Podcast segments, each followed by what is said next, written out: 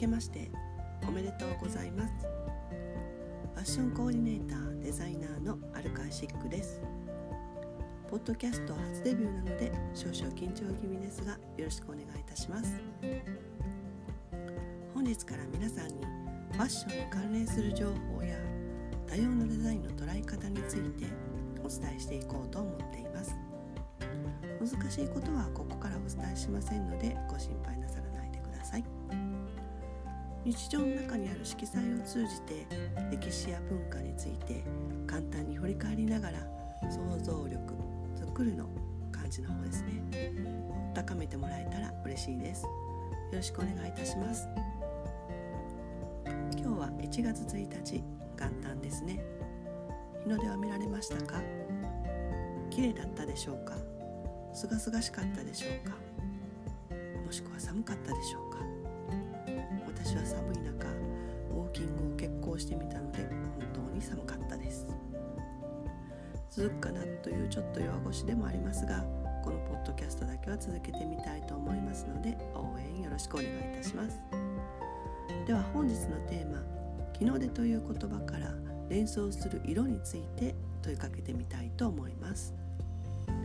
皆さんは日の出と聞いてどんな色を思い浮かべますか？眩しいほどの光をイメージしたなら黄色でしょうか。爽やかな朝日をイメージしたなら白でしょうか。または日本らしい朱色や赤でしょうか。ご存知でしたか。海外のお子様は太陽の絵を描くとき黄色が多いそうです。日本は朱色や赤色です。面白いですよね。イメージする色が異なるというのは。そんな風に国や地域ライフスタイルによってイメージが異なるということは私たちも地域や環境が異なることで知らず知らずのうちに何気ない日常の中でも起こっている違和感なのかもしれません。そんな互いのライフスタイルの違いから日常的に対話が噛み合わないことが多くなっているそんなことありませんか？また個々のライフスタイルの違いによる認知価値観の違いからバイアスがかかり対話に違和感を覚える。そんな悪循環が起きている可能性もあります。こうした認知バイアスは専門職になるほど多くなるそうです。また最近では多様な働き方が増えていますので時短やテレワークなどでコミュニケーションが不足して起きていることもあるかもしれません。今後はこれまで以上に対話の中に溝が生まれる可能性もあります。また企業内ではこうした認知バイアスによって新しい取り組みが生まれない。または進まない要因ではという問いかけも出てきているようです。皆様の職場ではどうでしょうか？日常の中にあるたわいない会話の中で日の出のような言葉一つでも先ほどのようなイメージ違いがあるそんな経験ありませんか？そんな時は否定するよりも問いかけてみましょう。なぜその色をイメージされたのですか？何かいい思い出がありますか？そんな問いかけができるだけでもいい雰囲気になりそうですね。話を日の出の色に戻していきます。日の出の色を日本の伝統色で使われる色名色の名前で伝えると銀種という名前があります。どんな色かイメージできますか？土の中で水銀が硫化し水銀がきれいな赤黄色になった現象を見て付けられた色名だそうです。正しい答えはありません。正確な色を再現できる日本の染色職人さんでさえも気温や水の状態などによって同じ色を再現するのは難しいですから。難しく考えずに言葉のイメージからどんな色か想像してみてください。皆様が想像した色の答え合わせはプロフィール欄の URL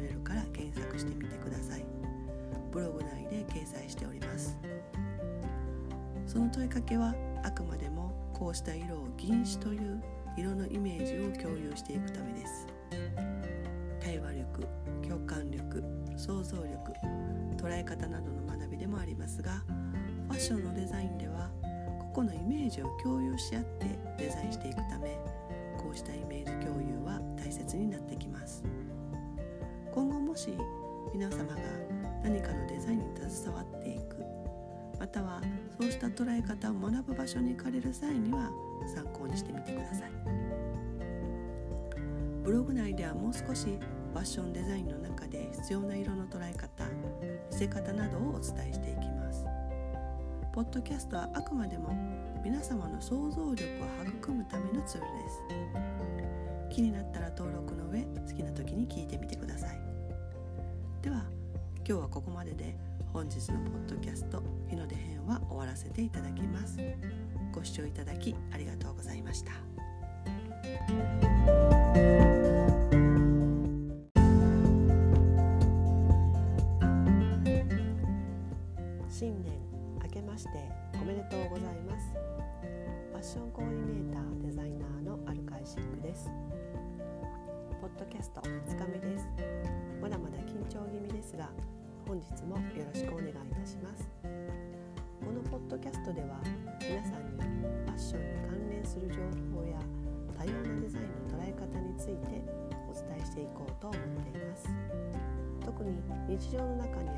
ある色彩を通じて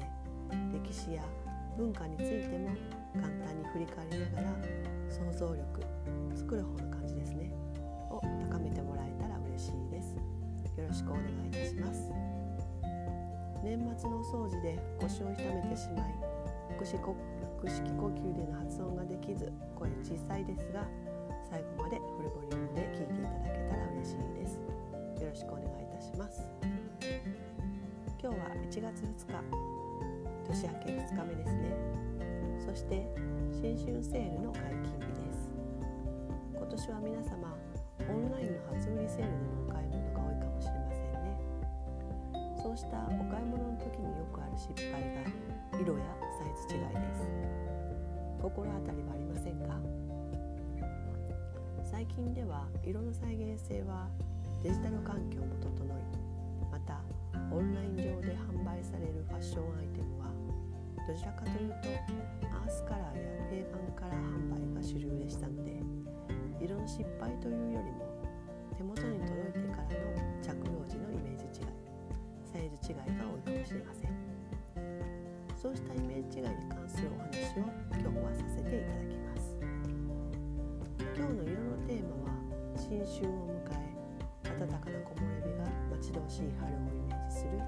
薄勾配という式名をテーマにお伝えしていきます。皆様は薄勾配漢字で書くと薄い紅色の上という文字からどんな色を思い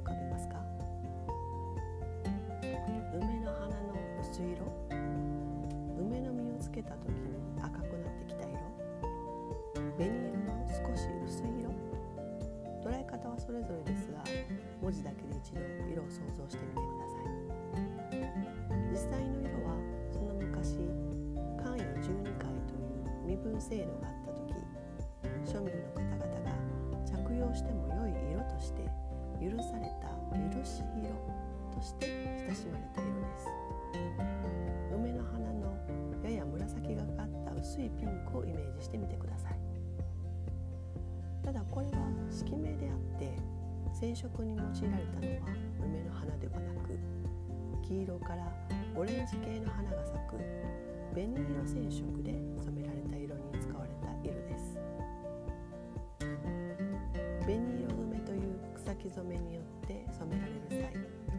紅花を発光させてピンク色に変化させ染めていきます。その時に染め上げていく濃度によってランク付けされ付けられた式名でもあります。一番高価で濃度の高い色が古希勾配濃い紅色です。次に中間色の中勾配中程度の紅色。最後が一番薄い色であり庶民にも許された色が薄勾配となります。最初に聞いた文字だけでイメージした色と実際に色面にまつわる歴史や染色方法を振り返りながらイメージしていくと同じ紅色梅色といってもイメージする色が異なっていきます。もし紅花で染めた色を薄勾配と聞くと違った色をイメージしてしまうかもしれません。また紅花は黄色から紅色まで染めることができますが紅色色素はわずか1%ほどしか含まれていないためとても高価な染色方法となりますそうした歴史も紐解いていくと階級によって決められ庶民にも許された漆色のルーツが見えてきます庶民でも普段から食することができる梅の文字も取り入れていることが薄勾配の由来ということです。色だけを見ない。漢字だけで捉えない。こうした考え方は人物ことのデザインを考える際にも大事な捉え方です。現代では庶民が着用できない色や階級別の装いというのはとんどなくなってきていますがこうした歴史を振り返ると現代がどれだけ贅沢な暮らしとなっているかが伺えます。人衣服や色で階級分けをするというのは現代ではありえないことですしあってはいけないことです。またそうした差別的意識は排除されていくべき時代でもあります。そうした歴史的背景も紐解きながら今一度何かを購入する時特に今では安価でいくらでも購入できてしまうある意味贅沢品となった衣料品の在り方作り方選別方法購入方法について一度考えてみてほしいと思います。こうした歴史の背景から私たちが学ぶべきことは階級制度によって着用する衣服や色の選別についてではなく作り手と使い手双方のライフスタイルに応じた衣服の選別方法です。今でも時間と手間暇がかかる染色技法を継承している場所では作られる糸や織物染色製品は限られていることからも大量に生産することも機器を導入して安価な価格帯で生産し生計を保つことはできません。そうした場所で生計を維持している方々がより合わせ織って染められた製品は大事に使っていきたいですね。またデジタル技術を使って量産できる衣服であってもどんな製品にも貴重な資源である水が使われています。ご存知でしたか？オーストラリアでは日本のように贅沢に水を使えることは少なくシャワーのみで湯船に浸かることはどれだけ贅沢であるか。というぐらい水は世界的に見ても不足しています。乾燥した国ということもありますが昨年のオーストラリアでの長期間の自然火災の要因は実は人による自然環境の破壊が原因だ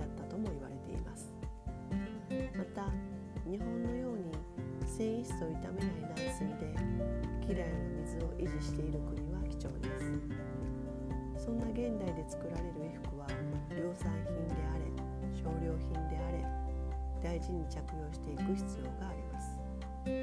そうしたことからもできるだけセール時期だからといって安易にイメージ違いにつながりそうな購入はされずに実際の色やサイズ感を確認できるツールを活用してから購入すまたは慣れ親しんだショップに足を運び着用してから購入する大切な方にお送る品や節目節目に購入するべきアイテムは皆様の思いに寄り添う場所でセミオーダー品を購入するなどを心がけてみてください。衣料品やセミオーダー品希少性のある製品は使ってみてそのブランドの良さが分かります。衣服では着心地ももちろんですがサイズ感は各ブランドやデザイナーによってゆとり分量に対する見解や指示が指示が異なります。アパレルのデジタル化の遅れはそうした人への配慮を優先するデザイナーの存在による要因が多かったこともあります。これはデジタル化できない経験によるこだわりであり使い手の方々を大切に思う配慮だからです。そんな思いでデザインされ人の肌に近い衣服のゆとりは使い手の方々との対話から学んだ経験値であるためマニュアル化はできません。薄鋼板の染色も染め上がる時の発酵濃度によって異なり数値化してもその時の気温や水質気候変動によっても変わっていきます。経験値を大切にしてきたことで安定した色を厳密に出せる日本の技術は高度であるため海外から注目されていますが日本の技術を支えてきた小さな事業者が丁寧に作り上げていく場所では後継者がほとんどいない問題があります。伝統技術だけではない大手企業を根っこの部分で支えている作り手もたくさんいます。そうした方々は小ロットでできるだけ皆様に寄り添う場所や販路先表現方法で本物のものづくりの現場の在り方を伝えています。定番品や安定した量産品ももちろん必要ではありますがこうしたコロナ禍でも小さな活動で人に寄り添うものづくりをされている小さな事業者さんの活動をネット上で探して購入してみる。そんな新春の幕開けも良いのかもしれませんね。今日のテーマの薄勾配の色についての答え合わせとなるブログは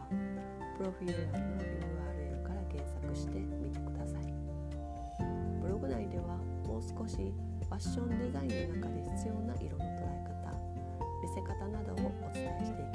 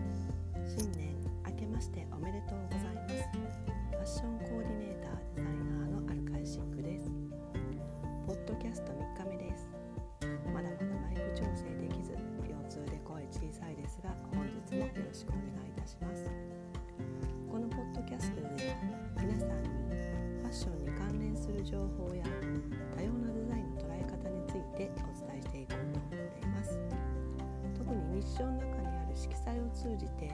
歴史や文化について簡単に振り返りながら想像力作るの感じの方ですね。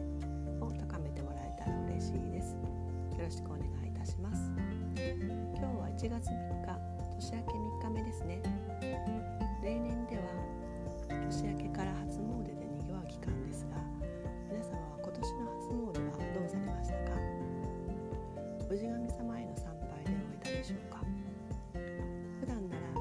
新春のにぎわいとともに1年を通じて常に緑葉をつける常緑樹が暖かな木漏れ日とともに迎え入れてくれたと思います。今日はそんな常緑樹をイメージしてつけられた時は色をテーマにお伝えしていきます。皆様は常緑樹と聞いてどんな樹木を想像しましたか？私は恥ずかしながら松以外は思い浮かばず調べてみました。今日は色だけではなくどんな樹木があるのかその樹木の色や形状木漏れ日が差し込む情景なども思い浮かべてみてください。言葉の通り常緑樹の思い浮かぶ色は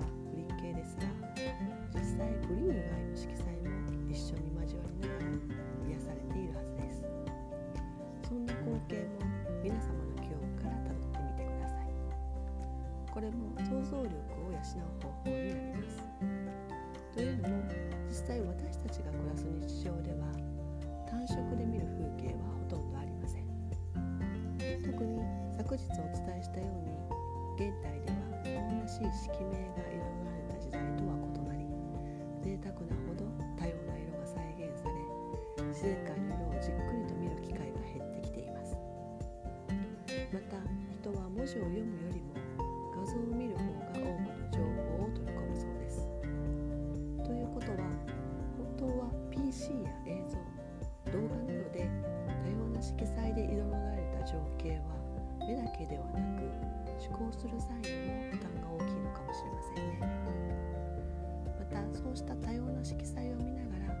外に出ないでいると体にも負荷がかかるようです。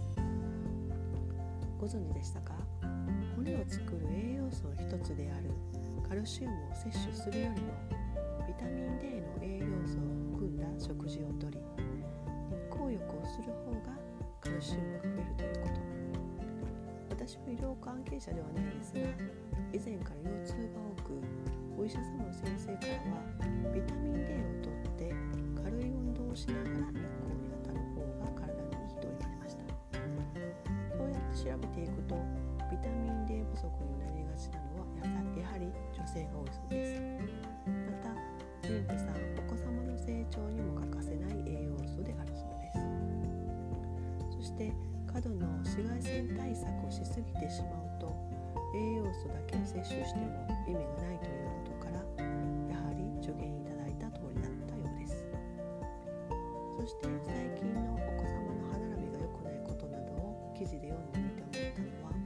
人もやはり自然界で生かされている生命体であること。自然環境の循環にも必要な太陽の光を浴びることで樹木と同じように光合成に等しい体内合成が起こる。そうした自然環境下での体内循環が必要であ様はいかがですか？最近コロナ禍であったとはいえ自然と触れ合う場所に少しでも出かけてみましたか？今は遠方での外出は難しいかもしれませんが少しでも時間をとって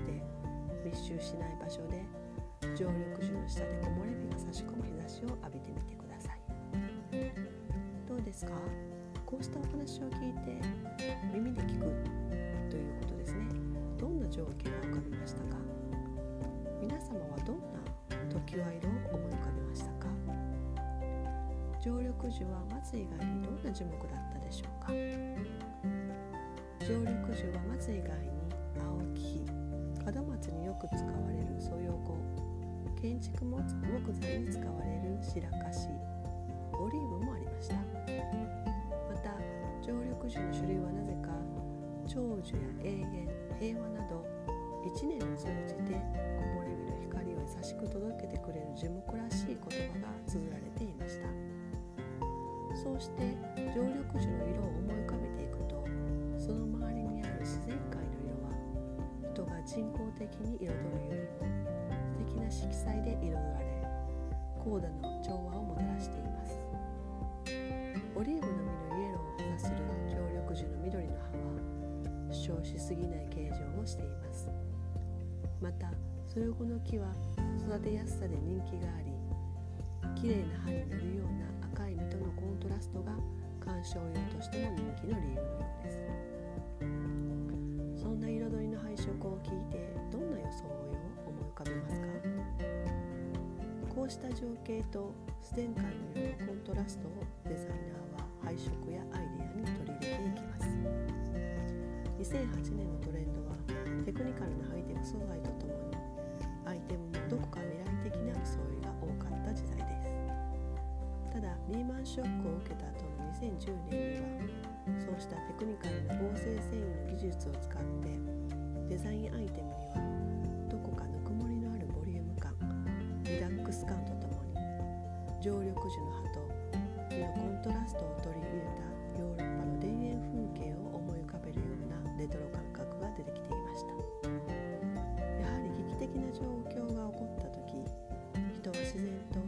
き良き時代にあった人と人とのつながりや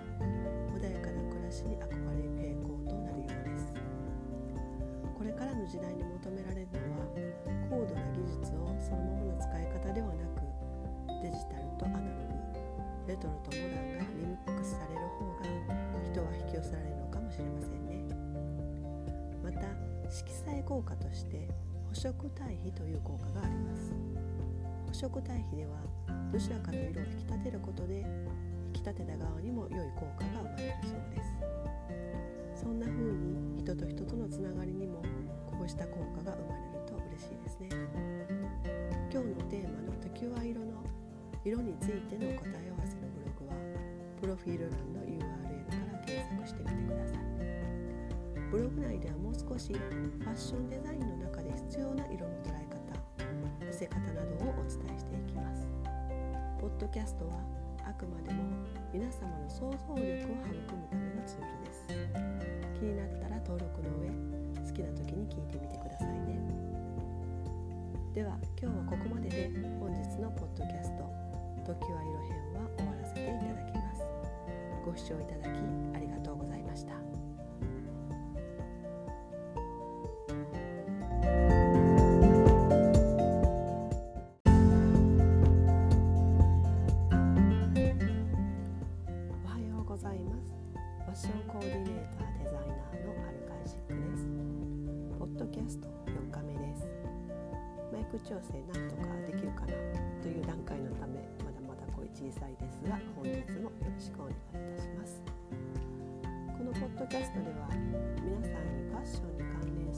する情報や多様なデザインの捉え方についてお伝えしていこうと思っています。特に日常の中にある色彩を通じて歴史や文化についても簡単に振り返りながら想像力作りの感の方ですね。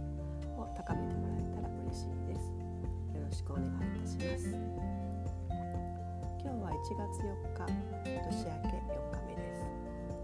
今日から仕事始めの方々も多いかもしれません。そんな仕事始めの日に思い出すのは新年の目標を綴った書き始めです。今では書かれる方はほとんどいなくなっているかもしれません。特に墨を使って書き綴るということは。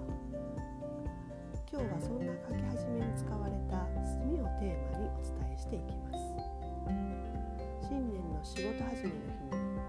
墨という黒を聞いて黒ですね。黒の色です。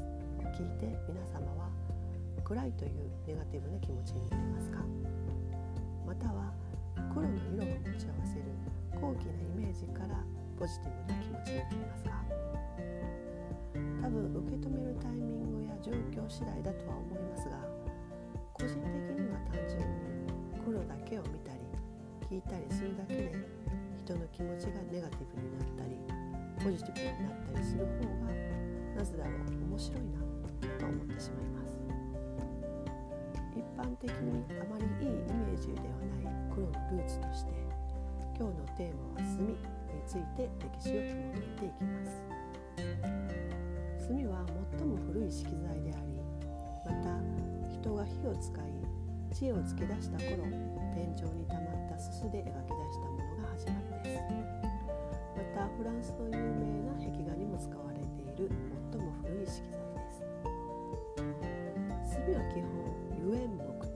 と小煙木という2種類があります。植物油のすすで作った茶木と松の木のすすを固めて作った生木に分けられるそうです。すすの代わりに顔料や染料を使った細木もあるそうです。また現代では多様な染料を加えた墨も出てきています。そして水墨画に重んじて水墨画を重んじていた時代では墨の種類を使い分け時間の経過とともに表現された作品から描いた色彩の濃淡を見て描いた方の思いや見る方の心を汲み取っていたようです。海外の方々が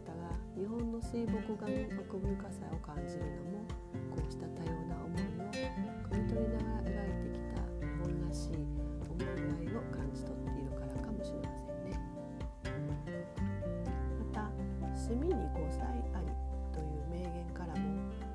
順に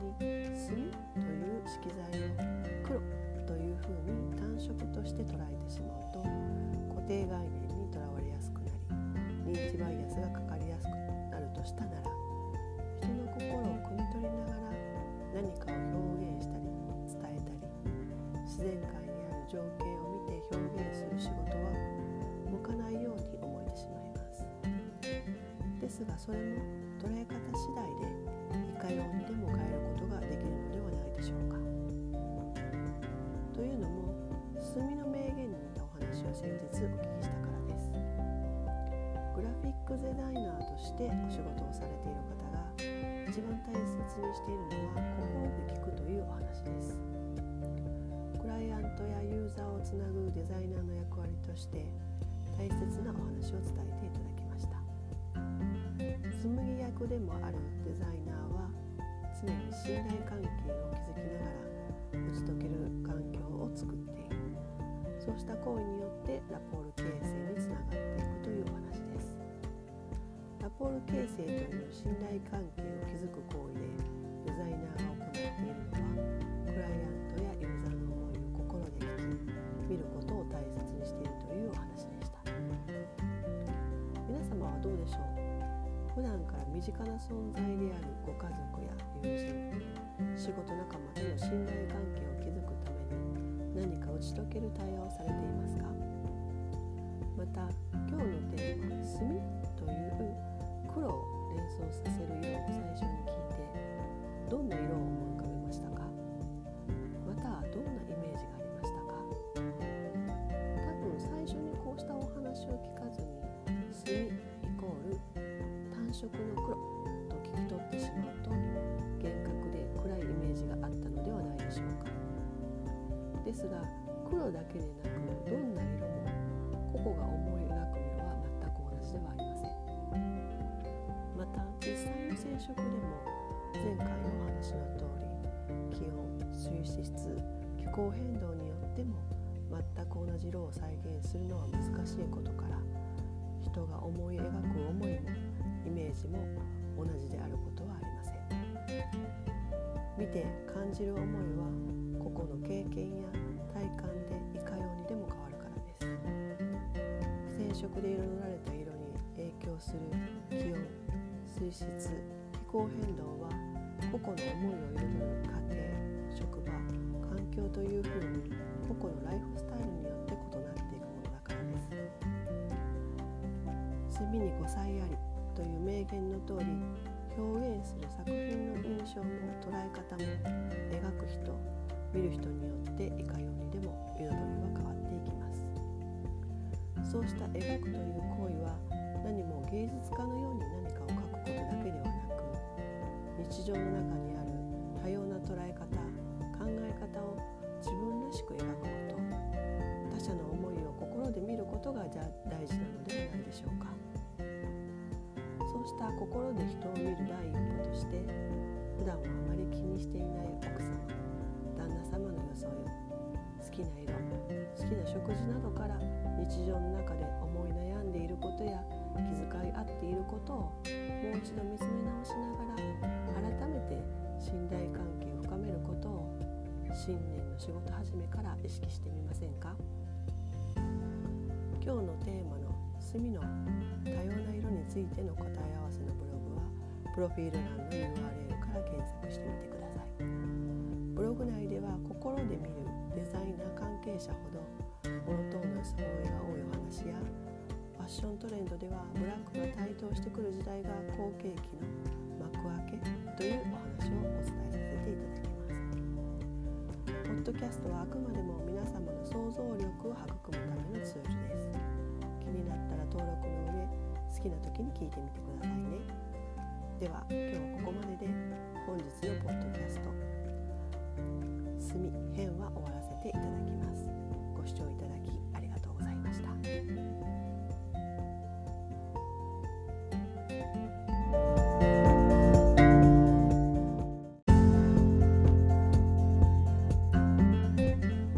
おはようございます。ファッションコーディネーターデザイナーのアルカーシックです。ポッドキャスト4日目です。マイク調整なんとかできるかな。という段階のためまだ声小さいですが本日もよろしくお願いいたします。このポッドキャストでは皆さんにファッションに関連する情報や多様なデザインの捉え方についてお伝えしていこうと思っています。特に日常の中にある色彩を通じて歴史や文化についても単に振り返りながら想像力作りの感じの方ですね。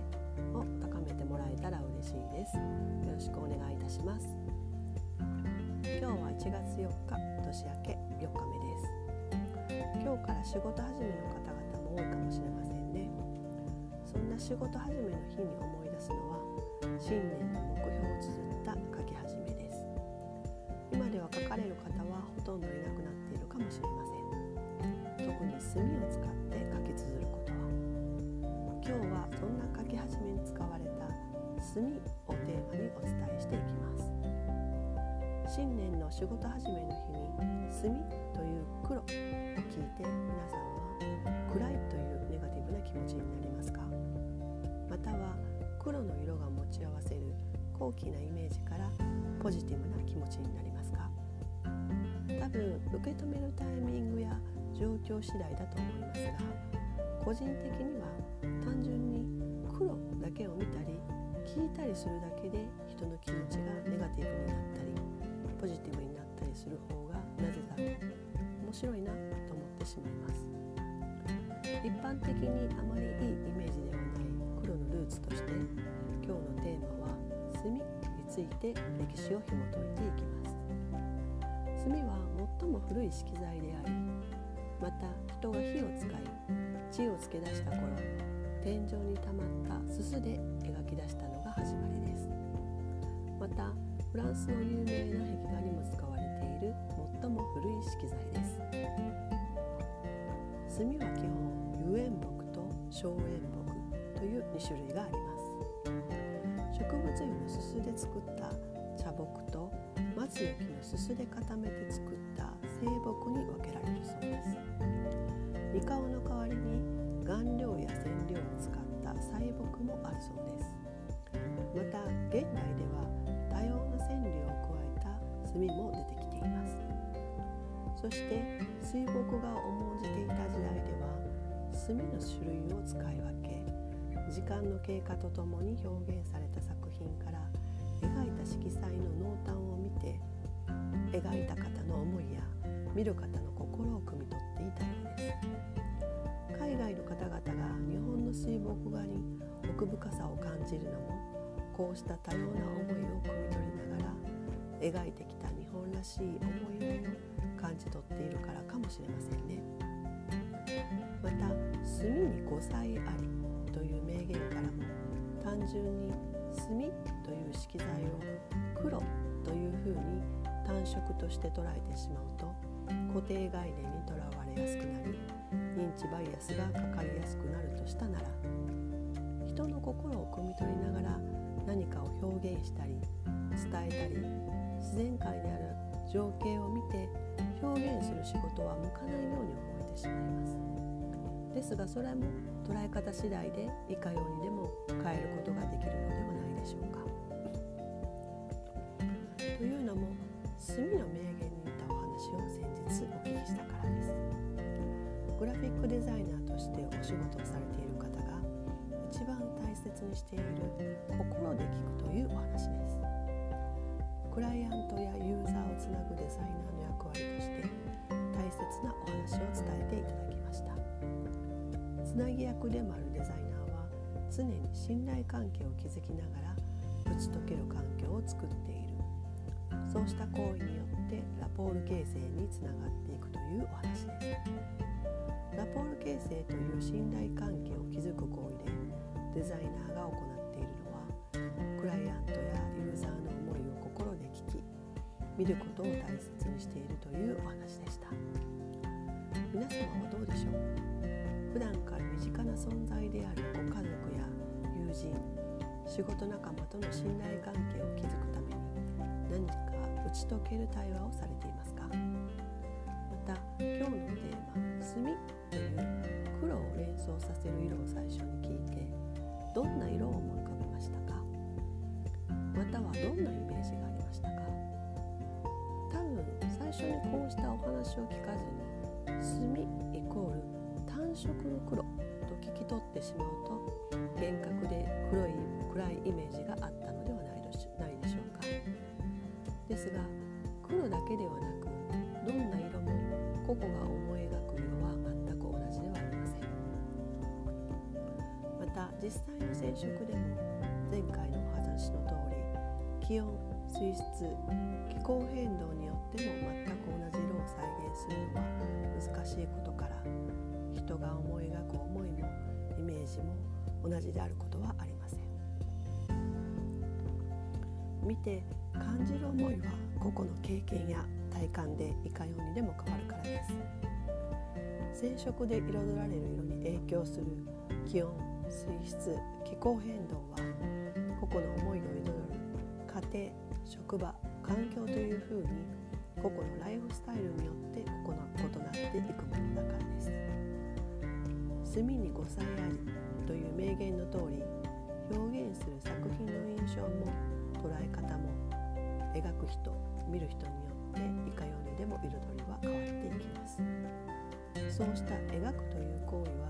何も芸術家のように何かを描くことだけではなく日常の中にある多様な捉え方考え方を自分らしく描くこと他者の思いを心で見ることが大事なのではないでしょうか。そうした心で人を見る第一歩として普段はあまり気にしていない奥様旦那様の装い好きな色好きな食事などから日常の中で思い悩んでいることや気遣い合っていることをもう一度見つめ直しなが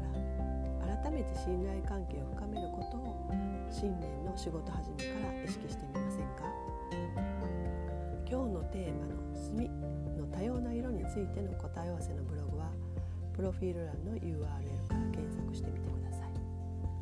ブログ内では心で見るデザイナー関係者ほどモノトーンの装いが多いお話やファッショントレンドではブラックが台頭してくる時代が好景気の幕開けというお話をお伝えさせていただきます。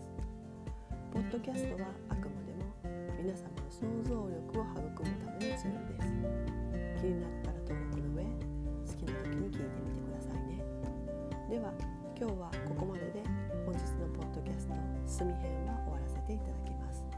ご視聴いただきありがとうございました。